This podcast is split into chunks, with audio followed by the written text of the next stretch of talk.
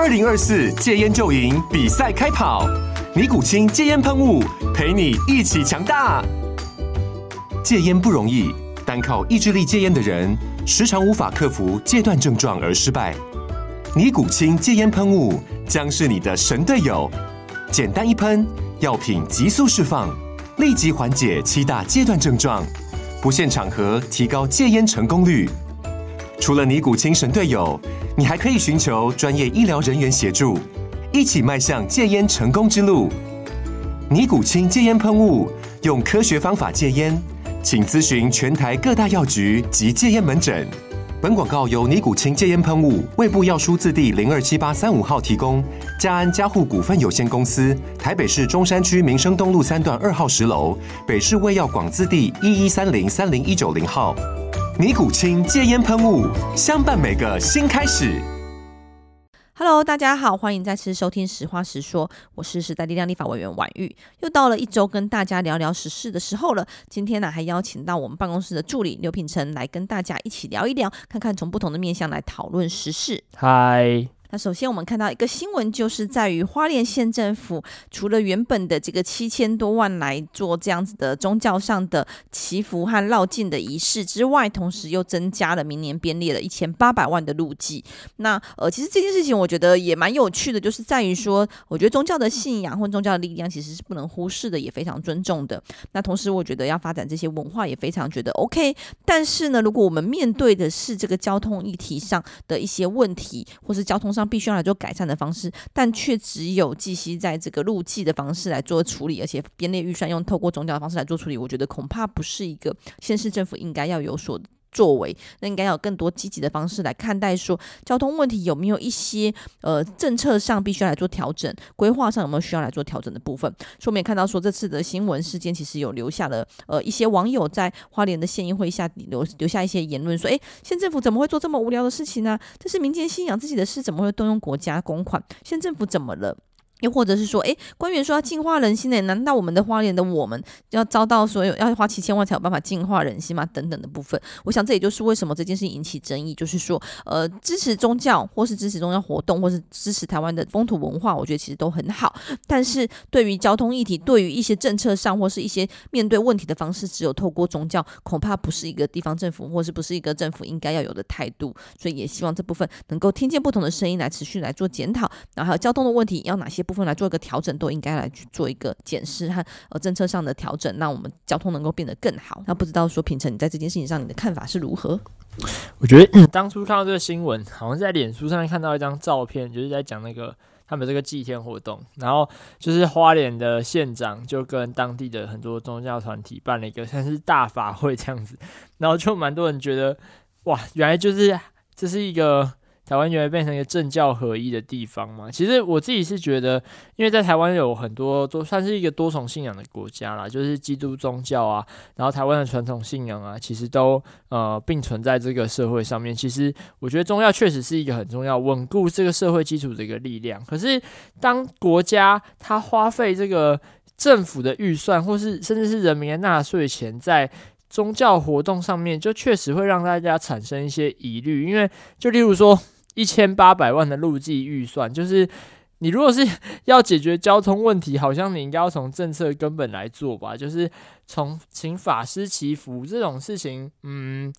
我总觉得用公务预算来做就是不太对，对，或又或者是说，其实我觉得民间的力量或是宗教力量其实可敬，但是政府该不该编列这么多的预算，这是另外一件事情。又或者是政府看到这些问题，但是只有寻求这样的方式，我觉得恐怕是让大家觉得更不能理解或是更不能接受的。同时是刚才也提到说，其实台湾是一个多元宗教的情况下，有各种各各式各样的不同的信仰的情况。那如果我们编列这样预算，如何能够不顾此失彼？就是说我。我请了这个宗教里面的神明来，或是我请的那个宗教里面的神明来，但是绝对会有很多相关的宗教也是没有办法被来寻求到这样的协助，被支持到。所以我觉得动用国家预算，尤其是这么庞大的预算来做，呃，为了解决交通问题，我觉得是让大家比较不能接受的地方。对啊，如果神明在路，就是在那个。祈福的过程中有一些冲突，这样也也不太好。而且就是假设他是请法师来，那可能就会有不同信仰的人，可能就会觉得说，诶、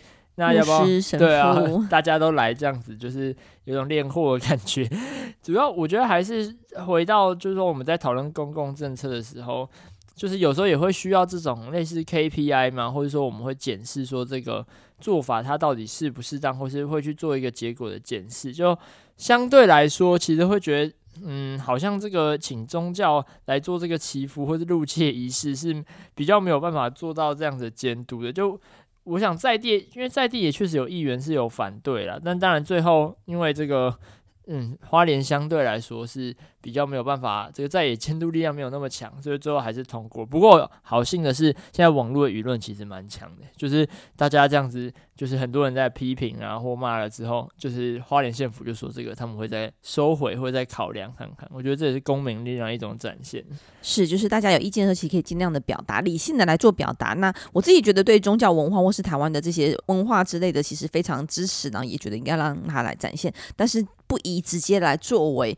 交通问题。的解决之道。好，那第二个新闻是在于说，呃，我们在斑斑有冷气之后，最近的。呃，教育部推广的政策是在于人人有平板。那我们会看到说这件事情其实呃也是引起了两种不同的声音。首先，我自己觉得说现在是在一个数位化的时代，然后呃很难避免孩子们不接触到相关的电子设备，尤其是前一阵子在疫情停课不停班的情呃停课不停学的情况下，其实非常需要这些数位的工具来做一个学习。但是呢，是不是应该要每个人都发平板，又或者是是不是该有人能有平板的？状态，我觉得也需要再多的、更多的思考。比如说，我们也会看到说几个部分，呃，教育部首先有来针对大家对于人人有平板的这样子的政策来做一个说明，就是说它是以偏乡优先提供，然后这个平板是在课堂上使用，不能带回家。那非偏乡地区的话，会是六个班轮流用一套。而我们同时也看到，台北市其实原本就有这个 BYOD 的计划，也就是小三小学三年级以上可以自带载具的这样子到学校上课的数位学习的方式。所以我觉得，呃，这部分当然我刚才提到的就是说，数位学习，我觉得是在这个时代无可避免的部分。但是在我们这样政策上路之前，又或是在我们做政策的时候，必须要多多的思考。呃，其中之一包括说，像我认为偏乡优先提供，但是不能带回家，其实这反而也是有点奇怪，因为就是。希望能够弭平这样子的学习的落差，尤其是在家庭当中的情况下，如果让这些偏乡的孩子们有这样的设备，却又不能带回家使用，其实是不是某种程度限制了他们的学习的机会？又或者是我们看到有一些教师团体，或是有一些家长们的担忧是在于说，呃，如果每个人都配平板，会不会很容易流落变成是娱乐很多，然后上课可能也不专心学习？那我觉得这部分的确需要相关的配套，因为呃，我觉得不管是小孩或是大人啊，包括我们大人自己，其实我们都会说，诶，我们拿平板或是拿手机会来做学习或来做工作，但是我们也自己知道，扪心自问，就是会有很多的时间会不小心就开始做娱乐，对。那反而可能是像我们家是用桌机，可能就比较相对不会这么的娱乐性，又或者是说，呃，有些人会思考是，比如说笔记型电脑会不会相对功能性比较强一点？因为我觉得平板手机就因为它是用手指来操作的界面为主的情况下，比较容易变成是一种娱乐。有些小朋友在那边点点点，有时候。不小心就滑一滑就滑去玩游戏。其实，因为我可以分享一下我自己的经验。我们高中的时候，刚好那一届也是第一届，应该是第一届，就台北市试办的一个计划，就是跟 HTC 合作。那 HTC 上出了一个平板，叫做 Flyer。那那一届的高一生好像还蛮多，至少有一半的吧。我我的理解是一一半的普通高中，当时都每个人获得一台平板这样子。那当然，他我觉得这是一个利益良好的政策啦，因为确实在我高中的时候，那也。大概是七八八年前，八九年前，那时候大家也是整个的，就是数位化时代真的开始起来的时候，就智慧型手机比较普及的年代。那当然，这也就是说，大家会想希望说，面慢慢的就是说，随着科技的发展，教育的方式跟形式也要转变，然后往数位学习的方向去做转型。那可是发这个 flyer 之后，其实它一开始是有设定，其实就像教育部他最近说这个，呃，他们的这个。载具一定是会有限制的啊，然后会不会让学生去这个不同的不应该要去的网页，或者比较不适当的网页，或者是有过多的这个娱乐行为。但是其实坦白说，那时候我们那个系统其实蛮强制的，我觉得它是打开，它就是一个呃教学界面，你只能进去几几种 app，那其他的东西你都是锁住。就才开学大概两天还三天，我们马上就有这个神人就破解，就而且他破解之后一个破解。第二个就会想跟他破解，那他就教了学校其他人，就最后整个学校的人的那个 flyer 都几乎啊，几乎都被破解，但有一些人他可能没有没有参与到其中，但是到最后就变成这个 flyer，他很多人都拿去。坦白说，都在玩游戏，那就是可能大家就是拿来玩手游、拍照，甚至有人就直接当，因为他可能那时候高中还没有那么普完全普及智慧型手机，就他就因为妈妈不愿，爸爸妈妈不愿意买给他，就他就把这个 flyer 当成他的这个跟同学的这个智慧型手机的互动，然后常常也会用通讯软体这样在联系。那其实我觉得这个问题还是第一个是回到说，我们给他们这个载具。比起用限制的方法，我觉得更重要的是如何去鼓励，或是如何是引导他们往这个学习的这个方向来进行。因为你不可能完全禁止，尤其现在的小朋友其实都很聪明，防不胜防。对，真的防不胜防，就怎么样都可以想到方法去破解，或者是说找到方法去呃让他们可以去做娱乐用途。所以我觉得比较好的方式是引导他们把这个载具往这个学习的方法用，让他们就是呃了解到说，其实这这些行动载具会是一个很好的一个学习的一个媒介，或是学习的一个一个中介点，这样子会让他们在学习上面也比较，就是说他能够呃觉得有趣，这样他们才会真的往这个方向去发展，就是往教育部希望的方向去发展。那另外一个我觉得蛮重要的也是老师啊，就是老师的这个能不能妥善的利用这些行动载具来协助学生学习，因为像我们那时候就是。那个年代真的还不太知道什么叫数位学习，所以老师也不太能够了解说他要如何利用这样的载具来做这个学习的这个成果，不知道。婉諭，你平常就是跟小朋友之间如何沟通这个数位载具的使用？其实我蛮赞同说，就是我觉得不只是硬体要到位，我觉得这些软体，包括说呃课堂的教学内容，然后平台的使用，老师是否能够顺畅的来使用这些硬体，还有这些内容，其实我觉得都非常的重要。尤其是我觉得还有这个素养的部分，原因就在于说，呃，我觉得在停课的这一段时间，其实各校都非常的匆忙的上路的这样子的数位学习的情况下，我自己三个孩子的经验就是，并不是每个老师都对于这些呃操作这么的娴熟，所以有很多时候反而是在等老师把这些设定搞搞定了之后来再来上课。所以我觉得这的确是呃，我觉得网络数位原生代跟我们这个这个年代其实有些落差。就像我的孩子们使用这些数位的软体等等数位的产品，其实非常容易、非常快速的就可以上手，而且非常实用的非常好。不像我们都会有很多的不舒适。所以我觉得像这个部分就真的是需要相关的软体啊相关的配套能够跟上。同时还有的在于说，我觉得作为家长的其实都会面临到一个问题，多多少少都会遇到的，就是。如何避免所谓的担忧网络成瘾，或或者是过度使用的情况？包括我自己，我觉得，呃，我在这部分也跟孩子有非常多的拉扯。就是老实说，的确是这样。那但是这个部分，我觉得就是我自己也不赞成完全的禁止，但是就是需要透过很多的力气跟孩子一再的来做一个沟通。那同时，我觉得还有一个部分也是我一直很担忧，就是这个私密影像的部分。我们其之前其实蛮多澄清都是会在于说孩子们之间的交流，他们有时候其实是对于这个隐私或是对于身体的不够理解和尊重的部分不够清楚，所以会基于好玩的情况下，甚至互相拍了这个私密的影像，又或者是裸体的照片互传，然后觉得好玩。那这个部分其实也都需要是呃在课堂上或者在我们的生活文化上的推动、素养上的推动很很重要。因为我自己看待说，现在虽然有数位教学，但是很多时候在学校所学的都是在这个软体的使用上，或是如何操作，并没有对于这个网络的文化或是网络的素养有非常多的琢磨。那这我是觉得比较担心的部分。嗯，我觉得这确实是一个问题，就尤其我们就是进入这个数位的时代，就是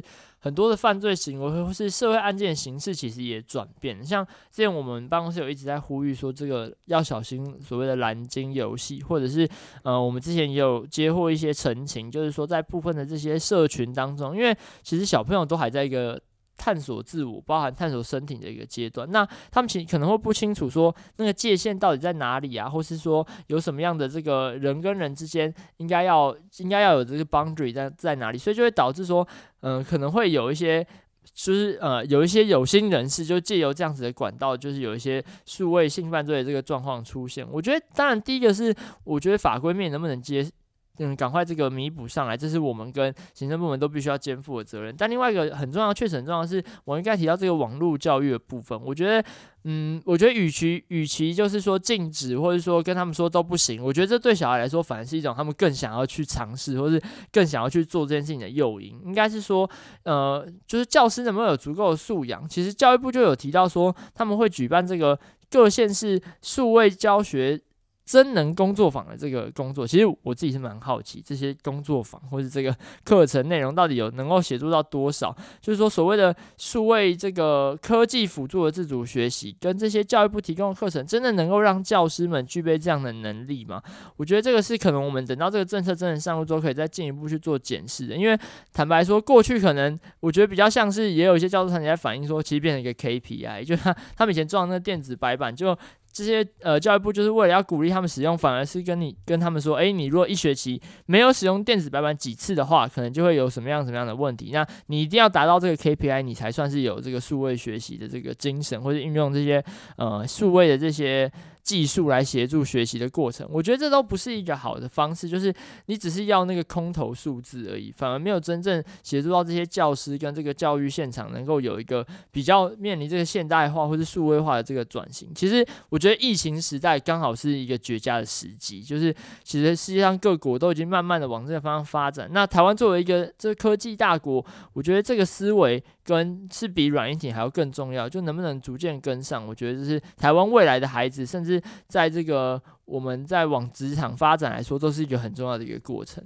嗯，所以我们的想法是，我觉得不能不可能禁止，也禁止不了。那反而是应该是看到说，如果我们要发放，那怎么样的发放？的逐步来做处理是一个比较需要部分，还有相关的配套一定要跟上，跟上到到位，其实才是更重要的部分。好，那第三个新闻想跟大家聊聊的，就是说不知道大家有没有关注到最近北车这边有大排长龙人潮的涌现。那其实这就是在于说，我们推出了一个打疫苗，希望能够鼓励接种率，同时还有担心疫苗到期的这些可能性的情况下，所以呢有推出了一些政策，包括说呃在北车就是打疫苗赠这种一百块的礼券。所以就涌现了大量的人潮，然后第一天的接种率从十一月二十二号上上路以来，第一天的接种率就达到了百分之七十二点六，然后二十九日的时候达到了七十二点八，然后这几天其实都陆续的增加，那包括第二季的部分也是持续的增加，现在目前大概是六十五、六十六 percent 左右。那现在目前这样子的效果看起来是不是真的有办法鼓励到大家愿意来打疫苗？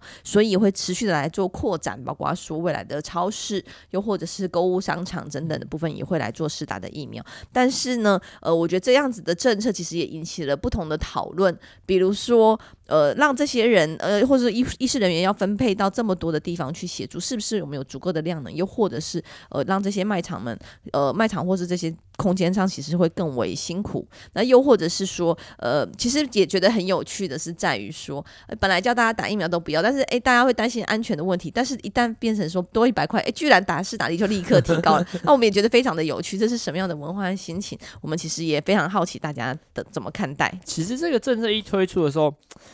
大家真的都觉得说，诶、欸，有效吗？结果昨天台北山真的好多人哦，真的变成一个疫苗贪食蛇的概念，就是哇，这个大排长龙诶，而且其实我觉得蛮有趣的是，全联现在也有，那全联也有送这个全联面包跟饮料。然后我觉得最棒的是 IKEA，他有送那个很可爱的那个莎莎口罩。我都说还好，我的我已经打完两期了，不然我小孩可能为了莎莎口罩叫我去 IKEA 排队来打疫苗。对啊，还有送那个肉热狗券，我看了就。早知道我就再去，等到第三季的时候，希望那边还有，我也去打一下。其实我觉得这个是一开始想想觉得蛮奇怪，但后来想想，嗯，台湾人好像就是对这样子的这个赠品文化其实是蛮盛行的，或者说有时候大家看到排队一窝蜂，就会想说，诶，这个在做什么？我也去排排看，然后就会想要打。我觉得蛮有趣，就是有掌握到台湾这个心理，因为确实我觉得。在接种率现在有点卡关的状况，就是目前可能在六十 percent 的这个第二季接种率，跟第一季其实到七八十 percent 有有点卡关了，就是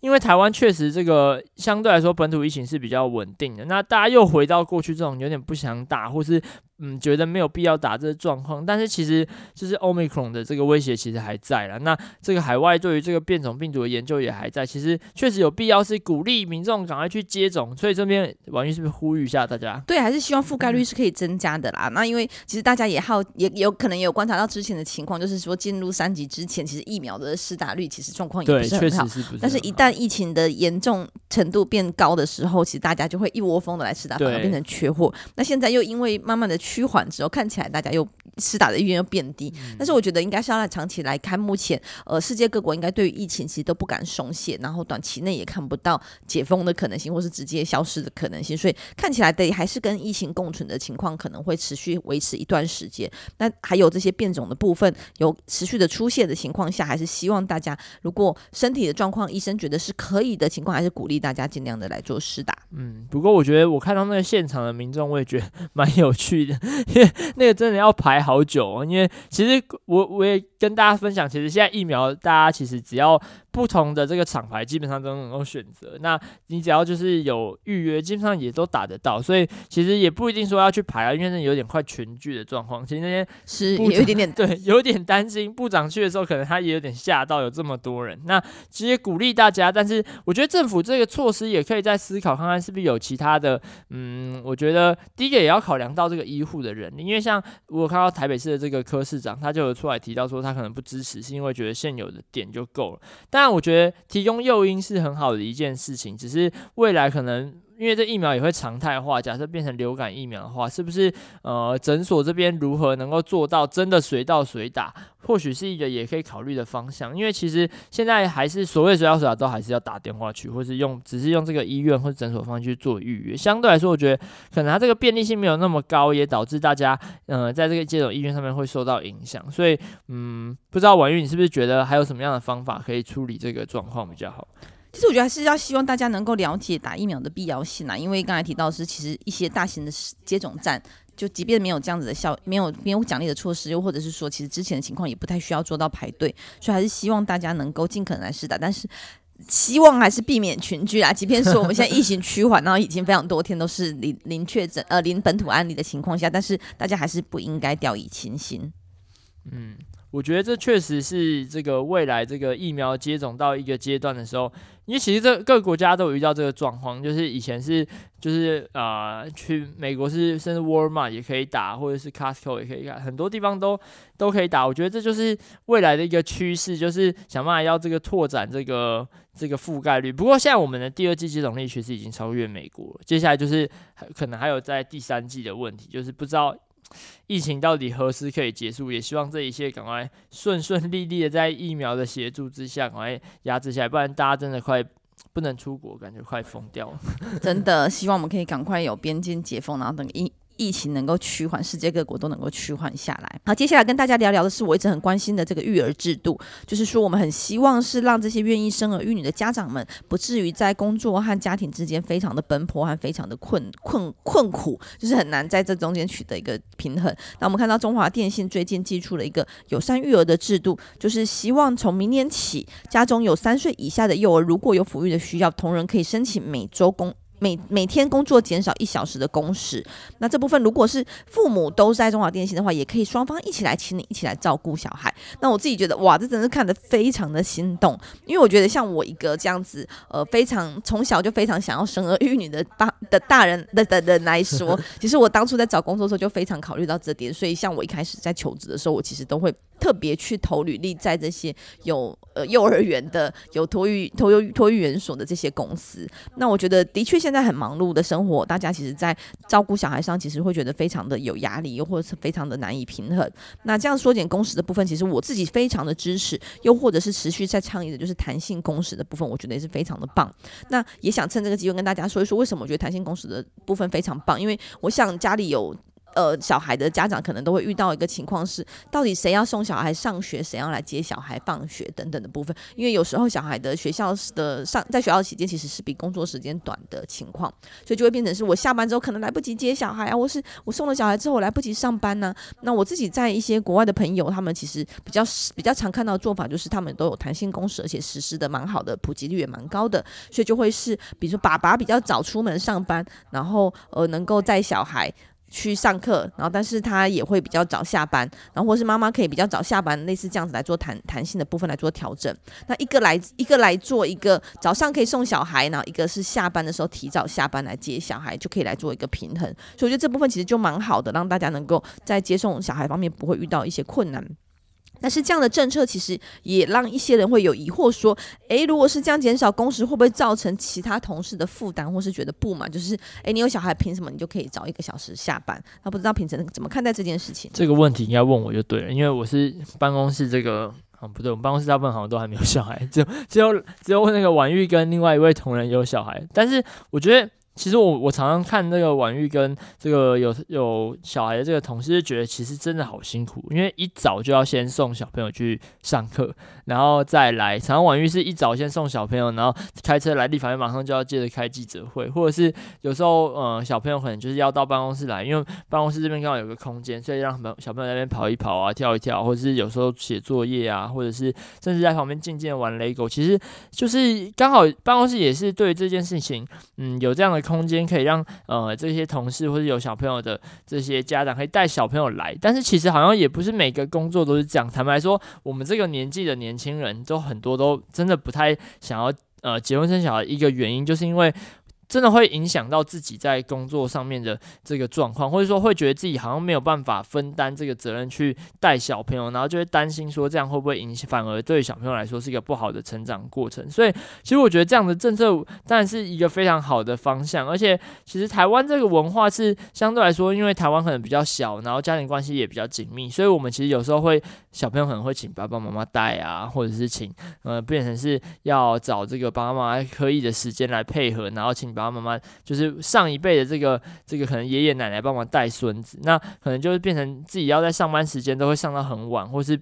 回家的时候，其实甚至有有些呃家长回到家的时候，小朋友都已经睡了。其实我觉得这都蛮可惜的，就是没有办法陪伴小孩子。这在他们成长过程当中，其实也是对小朋友来说会嗯内心会可能觉得少了点什么，也会希望说爸爸妈妈在需要的时候可以陪。那台湾工时这么长，然后那、呃、这个工作常又需要这个有加班的状况，然后职场又没有这么友善的情况下，确实我觉得这是影响到台湾生育一个目前这个少子化很重要的一个问题。所以我觉得对于。这样的政策，我觉得我也希望说。既然中华电信有开始，我也希望说其他的企业是不是也能跟上，或是台湾在这个包含企业托婴啊，或是育儿友善这个政策上面，应该要有更多的弹性跟调整。我觉得这都是未来在真的在解决我们少子化问题的时候，必须要面对的一件事情。嗯，那非常刚好，就是我这这两天就看到这个新闻，国际新闻，就是阿联酋政府宣布以后工作日会改成，从明年开始工作日会改成四天半，从周五就开始上半天，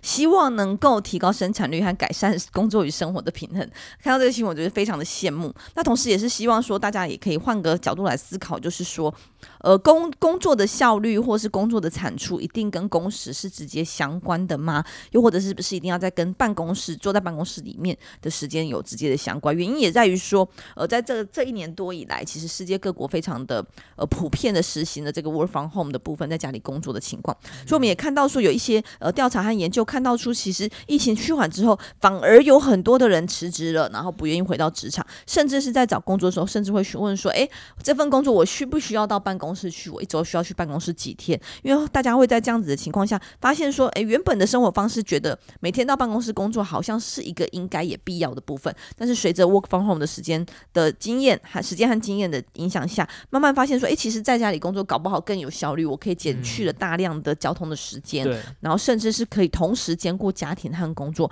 反而。让大家比较不会心理上焦虑或是担忧。那我觉得这件事情我自己也蛮有感的，就是在 work from home 的时间，我有一有一段时间我们也是有稍微有 from home 或是分流上班的情况。那的确，我觉得可以一边育儿一边工作这件事情，其实对我来说是蛮不错的。那也会因为呃，像我以前在在园区上班的时候，就是在科技业上班的时候，的确心里都会有个压力，就是说，哎，六点到了，那个幼儿园要关门了，要不要去接小孩？那个焦虑上，我们在工作上其实也会一直有点分心，或是被受到干扰。嗯我觉得确实这是一个后疫情时代大家新的呃一个工作模式的一个转变。其实我觉得。通勤时间有时候真的是蛮大的一个差别，因为有些人通勤可能一个小时，然后上下班加起来就两个小时，确实，其实这样对于工作效率的提升，我觉得也是，嗯，可以再思考看看，因为可能他通勤这么久，然后回到家其实也很累了，然后隔天就这样无限循环，其实对于他这个工作表现跟效率的展现，其实也不一定是一件好事情。而且相对来说，我觉得，嗯，有些人在他可能在 work from home 的状况之下，他可以调配自己在生活跟工作上面的比例，然后可能虽然都在同一个空间，但是他只要有把这个空间区隔开来，那他也比较能够有效率，或者说在一个自己比较舒适的环境下面提供，不断的产出一些我觉得是比较有品质的内容。我觉得这确实是在这个疫情后，大家可能会出现发现职场会出现这样子的一个转变，或是会越越来越多人，他们过去可能没有，嗯，公司没有提供这样子的一个方式，但是后来发现其实。其实大家好像也没有需要进到办公室里面，就是那个需求可能没有像以前，就是真的觉得有这个必要性。那其实进一步的，这也会让这些有小朋友的这些家长，他们能够花更多时间陪伴小朋友，然后甚至也可以更弹性的规划自己与小朋友之间的这个生活的习惯。不然有些，其实我觉得台湾很多小朋友，因为他们可能因为爸爸妈妈上班到很晚，我觉得睡眠时间其实也变得很晚，非常的少，对，就是拖到非常的晚，然后或者是说他们被迫要在很晚的时候，可能还要在外面的安新班或者是补习班待着，甚至有些可能。呃，可能会被跑去外面跟小朋友一起，呃，其他的朋友一起玩，然后就会在外面变相的导致他们的睡眠时间不够，然后又可能接触比较复杂的环境。我觉得相对来说，是不是能够家长有更多的陪伴，或者有更多的时间能够带小朋友，也对于台湾的小孩的这个，我觉得对于未来的发育跟成长会是一个比较好的一个选择。嗯，就是对于工作的形态样貌，其实大家都可以有一些思考和一些调整的空间。那最后呢，就在最后的呃一点点时间，花一些时间跟大家讲一下，说我最近的近况，就是说我们上周日。在苗栗开的这个跟国鼎议员的服务处，那当然国鼎现在的选区是在他现在服务的呃代表的区域是在竹南造桥，但是呢，在我们长期在苗栗服务的经验，包括这些陈情啊，或是争取地方建设，会觉得说，呃，我们希望时代力量真的能够深耕苗栗，而且过去其实我们服务的区域也不只限于竹南和造桥，也更希望进一步的来深化、来加深、加广在苗栗的服务的量能，所以我们在苗栗开办了这样子的服务处。同时，我觉得，呃，我自己作为一个苗栗的女儿，就是长期都在苗栗生活长大，甚至结婚生小孩之后都还是在苗栗。呃，我自己非常喜欢苗栗的好山好水，那甚至我也觉得是地灵人杰这样子，就是 常常哎聊一聊就会发现说，哎，原来你也是来自苗栗呀、啊、等等。其实有非常流非常多流落在不能说流落，非常多在外地工作的苗栗人，其实对苗栗都还是有深切期待，又或者还留在苗栗，又甚至是返乡返乡回去服务的这些人，其实对苗栗都还是有非常深切的期待，尤其是苗栗的政治环境，其实呃有一些急需要改变的可可能性，然后也大家也会有期待说，我们能够有没有可能更大刀阔斧的来做一些改变？所以，我们开办了这个苗栗的服务处，然后也希望说，如果对苗栗有共同期待，也愿意因为苗栗一起来努力的年轻人也好，或是在地的呃这些乡亲父老们也好，都很希望大家一起来汇聚这样的能量。我们用具体的行动，我们用一些政策，我们用一些呃做法，我们一起来推动苗栗的改变。我们也希望苗栗是能够更进步，变成一个大家更期待也更安居乐业的地方。然后，所以我们就开办了这个苗栗服务处。那未来也会再增加其他的点，因为我们。时代力量其实，在苗栗的状态，我觉得国鼎也是苗栗人啊，所以我觉得我们都有一种乡愁，就是很希望让苗栗变得更好的这样子的情绪在，所以我们也很希望大家给我们一些支持，那也希望大家未来一起为苗栗来努努力和打拼。好，谢谢大家，那今天的新闻就跟大家说明和聊到这边，那也欢迎大家下次再继续收听，拜拜，拜拜。